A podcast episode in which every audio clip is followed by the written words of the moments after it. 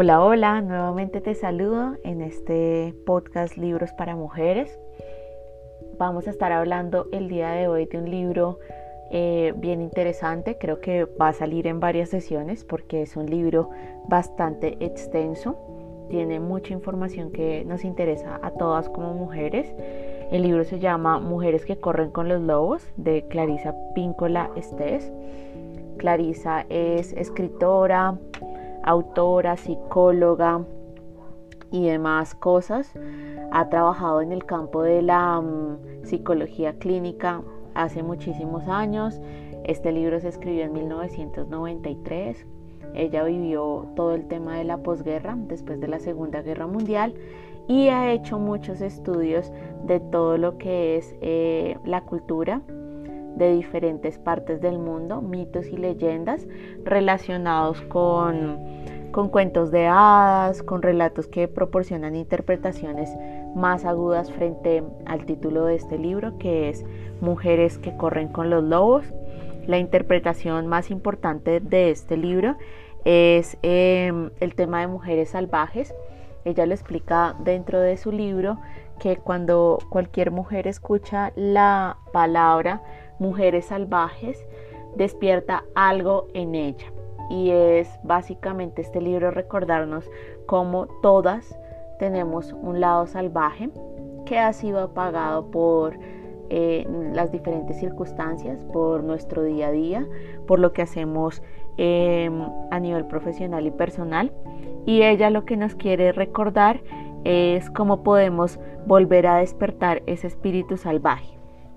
También hace la analogía de mujeres que corren con los lobos, porque eh, los lobos tienen la misma mm, intuición y recepción que tenemos nosotras como mujeres. Em, son cuidadores de sus manadas y de su propia familia. Entonces ella nos recuerda que, que los lobos hacen parte importante de toda nuestra intuición y también porque han sido perseguidos por ser su lado salvaje. En muchas culturas los lobos han sido perseguidos durante miles de años. Entonces por eso nos recuerda tanto este tema con los lobos. Eh, vamos a hablar de mm, cada uno de los cuentos. No, miraremos si alcanzamos a verlos todos, pero hoy quisiera empezar con un cuento que me encanta, que desde la infancia lo he tenido muy presente y más porque siempre me sentí de, esa manera y es El patito feo. Bueno, este libro fue escrito por Hans Christian Andersen. Él es un escritor que ha escrito docenas de cuentos acerca de huérfanos y es un gran defensor de los niños perdidos y abandonados. Eh, su versión fue escrita en 1845 y hace referencia a, o pues Clarisa nos menciona en el libro que El Patito Feo ha sido uno de los pocos cuentos que ha animado a varias generaciones sucesivas de seres extraños a resistir hasta encontrar a los suyos. Lo que hace Clarisa con este libro es adaptarlo, entonces vamos a proceder a la lectura del cuento para poder luego interpretar eh, el mismo. El patito feo. Se acercaba a la estación de la cosecha. Las viejas estaban confeccionando unas muñecas verdes con gavillas de maíz. Los viejos remendaban las mantas. Las muchachas bordaban sus vestidos blancos con flores de color rojo sangre.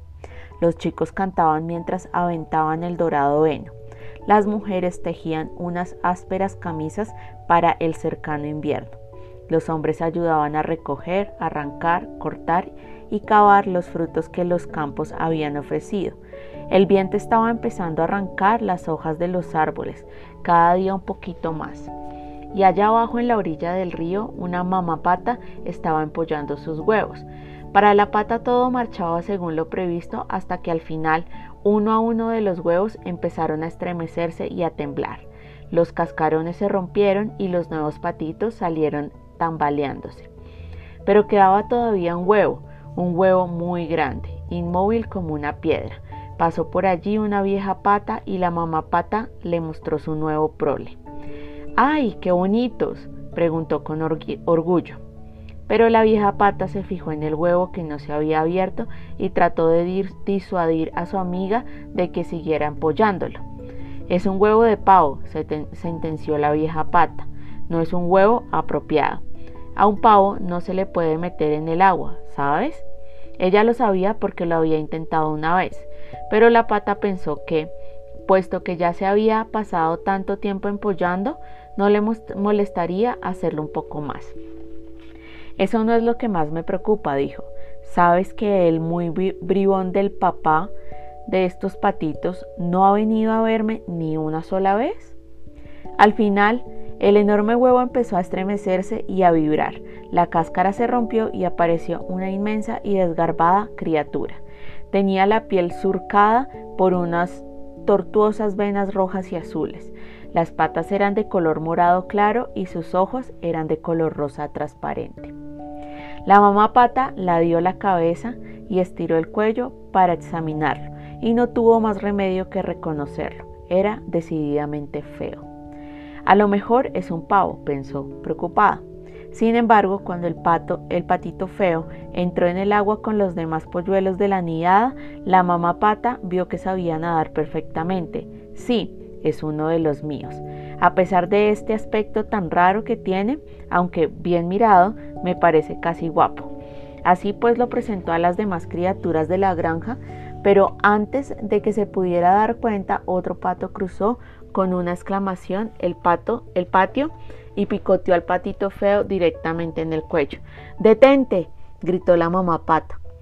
Pero el matón replicó, es tan feo y tan raro que necesita que lo intimiden un poco.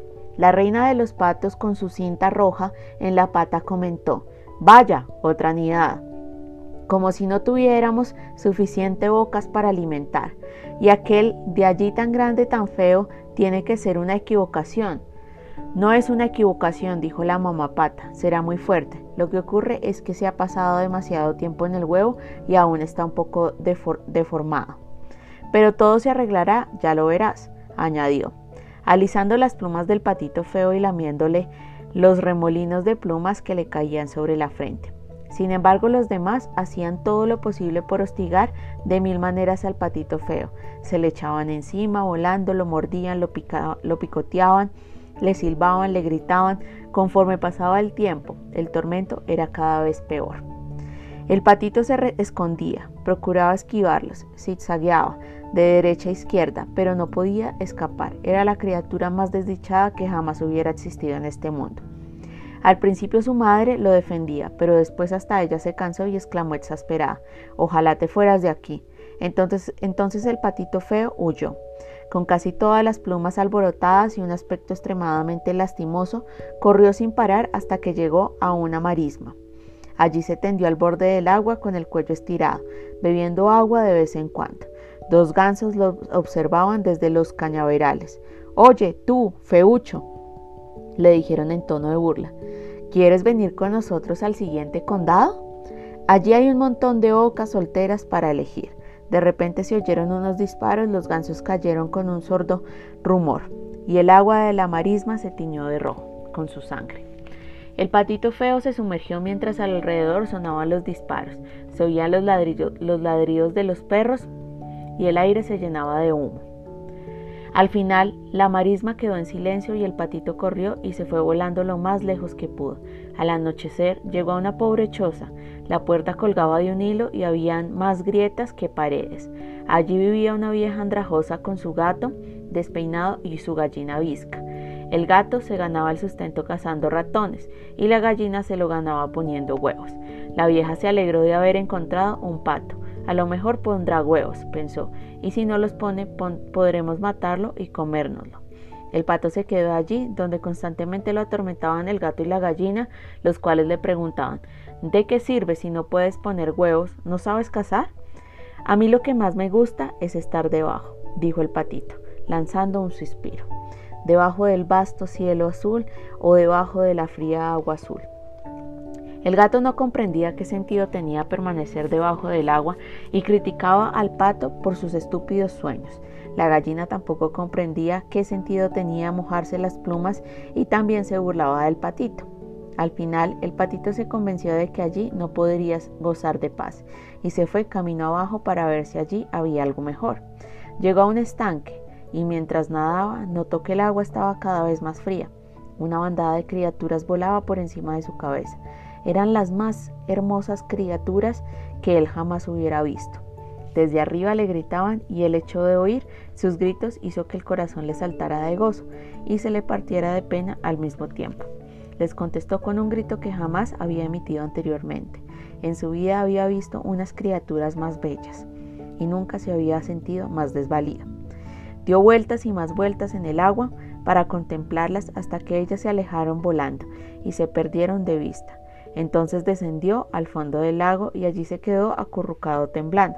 Estaba desesperado, pues no acertaba a comprender el ardiente amor que sentía por aquellos grandes pájaros blancos. Se levantó un viento frío que sopló durante varios días y la nieve cayó sobre la escarcha. Los viejos rompían el hielo de las lecheras y las viejas hilaban hasta altas horas de la noche. Las madres amamantaban a tres criaturas a la vez a la luz de las velas y los hombres buscaban a las ovejas bajo los blancos cielos de medianoche. Una mañana el patito se encontró congelado en el hielo y fue entonces cuando comprendió que se iba a morir. Dos anades reales descendieron volando y resbalaron sobre el hielo. Una vez allí estudiaron al patito. Cuidado que eres feo, le, le graznaron. Es una pena. No se puede hacer nada por los que son como tú. Y se alejaron volando. Por suerte pasó un granjero y, libró, y liberó al patito rompiendo el hielo con su bastón. Tomó en brazos al patito y se lo colocó bajo la chaqueta y se fue a la casa. Casa del granjero los niños alargaron las manos hacia el patito, pero este tenía miedo. Voló hacia las vigas y todo el polvo allí acumulado cayó sobre la mantequilla. Desde allí se sumergió directamente en la jarra de la leche y cuando salió todo mojado y aturdido cayó en el tonel de la harina. La esposa del granjero lo persiguió con la escoba mientras los niños se partían de risa. El patito salió a través de la gatera y una vez en el exterior se tendió medio muerto sobre la nieve. Desde allí siguió adelante con gran esfuerzo hasta que llegó a otro estanque y otra casa, otro estanque y otra casa y se pasó todo el invierno de esta manera, alternando entre la vida y la muerte. Así volvió el suave soplo de la primavera. En un estanque vio a tres cisnes, las mismas hermosas criaturas que había visto en el otoño pasado las que le habían robado el corazón y sintió el deseo de reunirse con ellas. Y si fingen apreciarme y cuando me acerco a ellas se alejan volando entre risas, pensó el patito, pero bajó planeando y se posó en el estanque mientras el corazón le martillaba con fuerza en el pecho. En cuanto lo vieron, los cisnes se acercaron nadando hacia él. No cabe duda de que estoy a punto de alcanzar mi propósito, pensó el patito pero si me tienen que matar, prefiero que lo hagan estas hermosas criaturas y no los cazadores, las mujeres de los granjeros o los largos inviernos. E inclinó la cabeza para esperar los golpes. Pero, oh prodigio, en el espejo del agua vio reflejado un cisne en todo su esplendor, plumaje blanco como la nieve, ojos negros como las endrinas y todo lo demás. Al principio el patito feo no se reconoció, pues su aspecto era el mismo que el de aquellas preciosas criaturas que tanto había admirado desde lejos, y resultó que era una de ellas. Su huevo había rodado accidentalmente hacia el nido de una familia de patos. Era un cisne, un espléndido cisne, y por primera vez de su clase, los de su clase se acercaron a él y lo acariciaron suavemente y amorosamente con las puntas de sus alas y tal como suelen hacer los niños en todas partes, corrieron a anunciarlo a todo el mundo. Y las viejas bajaron al estanque y se soltaron sus largas trenzas plateadas. Hay uno nuevo. Y los mozos recogieron en los cuencos de sus manos el agua verde del lago y se la arrojaron a las mozas, quienes se ruborizaron con pétalos. Y uno a uno, a causa de la vida, la pasión y el paso del tiempo, todos se alejaron danzando. Los viejos, los maridos, las esposas también se alejaron danzando. Los niños y los cisnes se alejaron danzando y nos dejaron solos con la primavera. Y allá abajo, junto a la orilla del río, otra mamá pata empezó a empollar los huevos de su nido. Fin. Bueno, después de la lectura de este cuento, que yo creo que a todos nos rememora eh, tiempos de nuestra infancia, lo primero que Clarisa nos empieza a hablar es de cómo todos en algún momento de nuestra vida nos hemos sentido exiliados, de cómo no, no quiere decir, eh, no hace la analogía frente al patito que sea feo, sino que es diferente al resto de los que los rodean. Entonces, para la percepción de su grupo social o el grupo en el que se relaciona la persona, pues no cumple con las mismas características que tiene el grupo social y se siente exiliado. Ella empieza a hacer la analogía de cuando éramos niñas y sentíamos que no encajábamos en ningún grupo o sentíamos éramos distintas porque mm, éramos curiosas, astutas, eh, intentábamos hacer diferentes excentricidades y nos castigaban por no sentirnos parte del rebaño, por así decirlo. Quería decir que estaba saliendo nuestra niña salvaje. Y nos cuenta acá que em, lo que hacían nuestros padres eran volver a recrearnos, separado, re de crearnos y nos metían una operación quirúrgica psíquica en donde nos decían tienes que ser perfecta, tienes que hacer las cosas de tal XY manera y no sacar ese lado salvaje.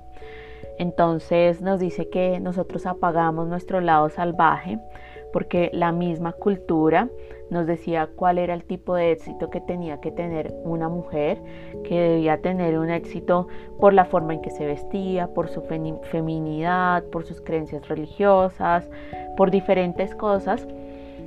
Después el libro nos habla del tipo de madre que...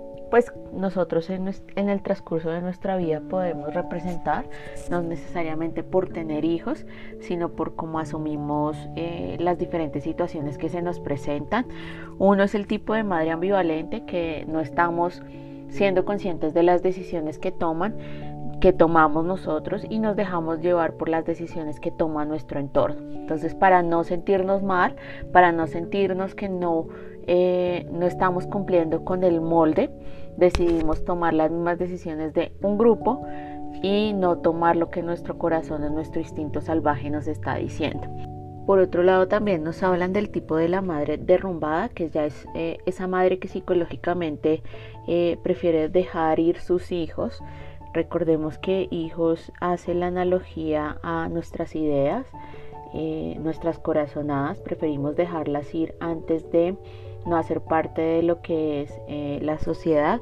Y el consejo que nos dan es que siempre nos mantengamos aferradas a las ideas que tenemos, que hay que levantarse eh, y mantener siempre nuestra moral alta, de que si somos capaces de lograr lo que nosotros tenemos em, proyectado hacia nuestra vida. Luego nos habla de la, de la madre niña o la madre no mimada y es que todos siempre al principio cuando tenemos una idea, en este caso un hijo, em, necesitamos del apoyo de una madre o maestra o madrina que llaman, que viene de generación en generación son esos consejos que nosotros le pedimos a nuestras madres. Pero lo grave de este asunto es que intentamos suplir esa necesidad nosotras mismas y a veces nos falta la experiencia para poder asumir esos retos.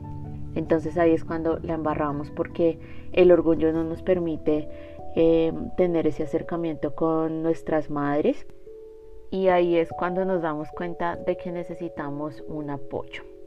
Bueno, estos libros de Clarisa son bien complejos porque nos hablan de cada una de las acciones importantes de los cuentos, en este caso después de evaluar los temas de las madres y de cómo se asemejan mucho a las personalidades de cada una de nosotras, nos comienza a hablar de mm, las malas compañías y de cómo el patito feo va divagando, tocando puertas, em, saliendo, escapando, huyendo en todo el invierno.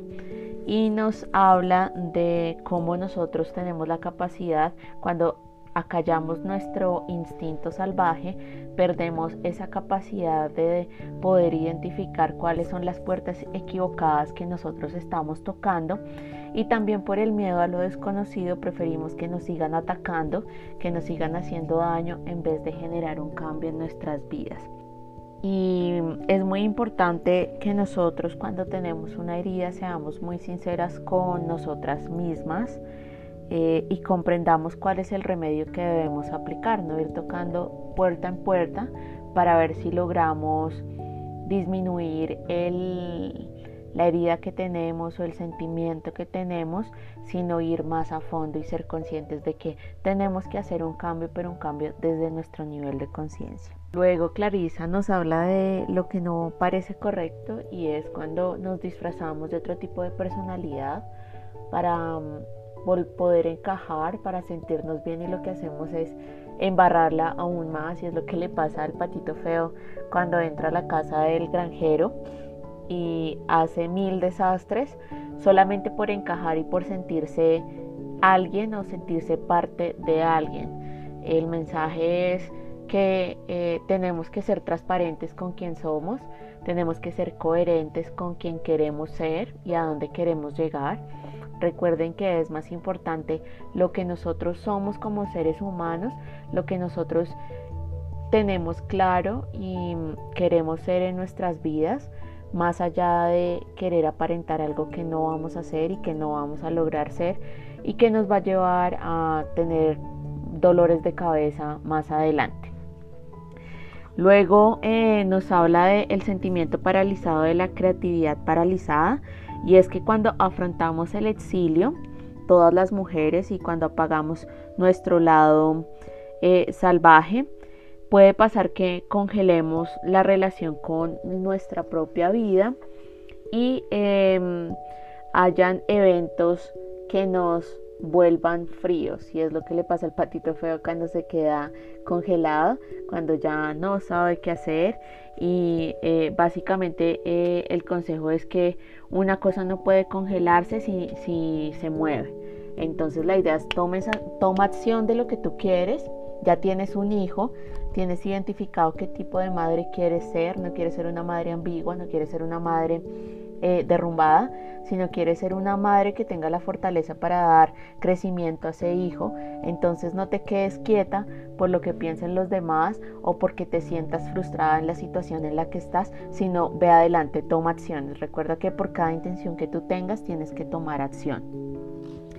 Eh, luego nos habla de la importancia del don del exilio, que cuando hemos intentado encajar en un molde y no lo hemos conseguido, probablemente es porque mm, no has tenido suerte, pero si lo has logrado es porque em, tu exilio está tratando de proteger tu alma y de no llenarte de personas o de situaciones que no son las que tú debes estar presente, sino que eh, estás en busca de tu, de tu grupo de la gente que vibre contigo, que tenga tu misma frecuencia y que esté alineada a lo que tú piensas y a lo que tú sientes. El consejo va ligado a que em, es peor permanecer en un lugar en el que no nos corresponde en absoluto y que lo importante es siempre buscar lo que tú necesitas, qué es lo que tu alma te pide, qué es lo que tu corazón te pide. Eh, hazle caso a esas corazonadas. No te quedes en lo que te dice tu mente que, ay no, tú cómo vas a hacer eso, tú tienes una carrera, tienes un futuro. No, a veces uno puede paralelamente alinear lo que te pide tu corazón y lo que tú quieres hacer para tu crecimiento, lo que te dice tu mente, pero no acalles esa vocecita en tu interior, sino intenta lograr em, hacer un balance entre ambas situaciones. Por último, el consejo de Clarisa en este libro es el amor al alma y nos dice que resistas, sigue resistiendo, haz tu trabajo y encontrarás tu camino. Y pues nos damos cuenta que al final del cuento el patito feo es reconocido por los cisnes, em, por los suyos. Y ese es el típico ejemplo de una mujer exiliada. Siempre vas a encontrar tu tribu, siempre vas a encontrar a la gente que vibra contigo y te vas a ir dando cuenta en el camino de que existe más, gente que, es igual que tú, que quiere cambiar. Te lo digo por experiencia propia, también me consideré en un momento un patito feo, eh, no solamente por el estereotipo de mujer que nos crean la misma eh, marketing, el mismo comercio, sino por el hecho de pensar diferente, por el hecho de ver belleza en cosas en las que otras niñas de mi edad, otras mujeres de mi edad no lo veían y yo sí lo veía, entonces ahí me di cuenta de que algo estaba pasando conmigo, pero en este momento después de haber em, crecido, ser más consciente de quién soy, me di cuenta de que em, mi instinto salvaje está ahí presente y de que lo que tengo que hacer es potencializarlo, potencializar todas esas cualidades que tenía apagadas por hacer parte del molde, por cumplir con los em, estereotipos de la sociedad y no darme cuenta de que podía ser la persona que yo había querido ser toda mi vida. Y ahorita lo estoy logrando.